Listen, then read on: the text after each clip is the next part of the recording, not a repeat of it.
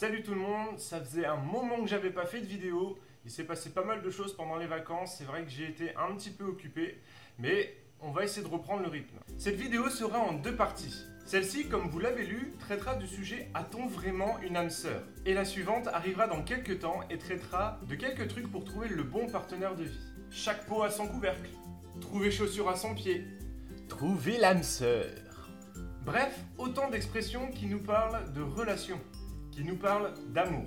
J'ai longtemps entendu dans les églises que Dieu nous réservait une personne et qu'il fallait prier Dieu pour trouver la bonne personne. J'aimerais aujourd'hui vous expliquer pourquoi je n'y crois plus. C'est parti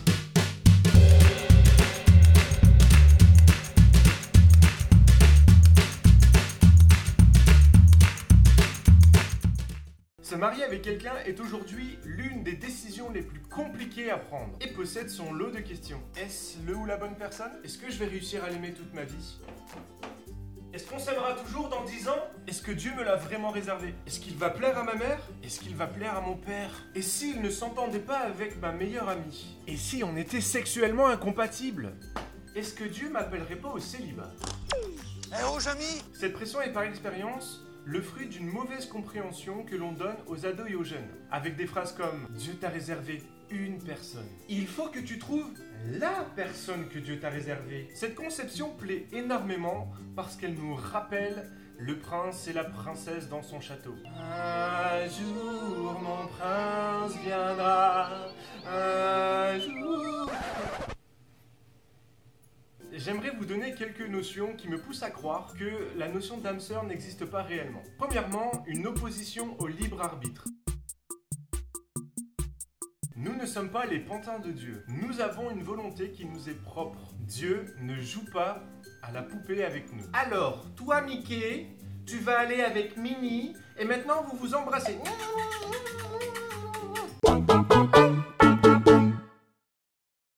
Non, ça ne fonctionne pas comme ça. La notion d'âme sœur sous-entend que Dieu nous impose un fonctionnement, alors que Dieu veut nous emmener beaucoup plus loin. Ce qui m'amène au point numéro 2, responsabilité de choix.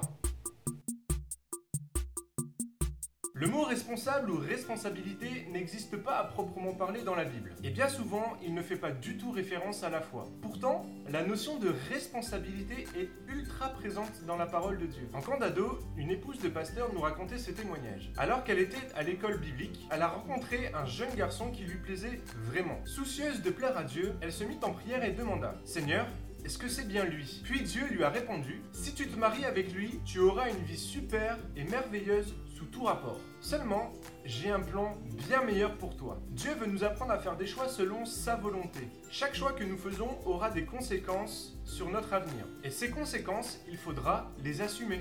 Dans ce témoignage, c'est un choix de vie. Un bon choix de vie ou un excellent choix de vie. Dans les deux cas, Dieu ne s'oppose pas du tout à l'union. Il permet de faire un choix, soit entre le bon ou le meilleur. Le choix du conjoint est une responsabilité à prendre. Quelle vie veux-tu mener? Le choix de ton conjoint déterminera la vie que tu veux mener. Et il y aura des vies idéales et des vies moins bonnes, des vies exceptionnelles et des vies désastreuses. Tu es responsable du choix que tu vas faire. Il faudra que tu consultes Dieu pour savoir quel est le choix optimal pour ta vie. Ce qui m'amène au troisième point. Et si quelqu'un se trompe?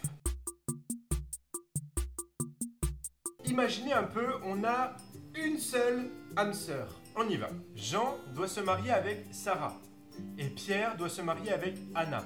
Imaginez que Jean se trompe et se marie avec Anna. Ainsi, ça n'est pas seulement deux personnes qui sont loin de la volonté de Dieu, mais quatre personnes.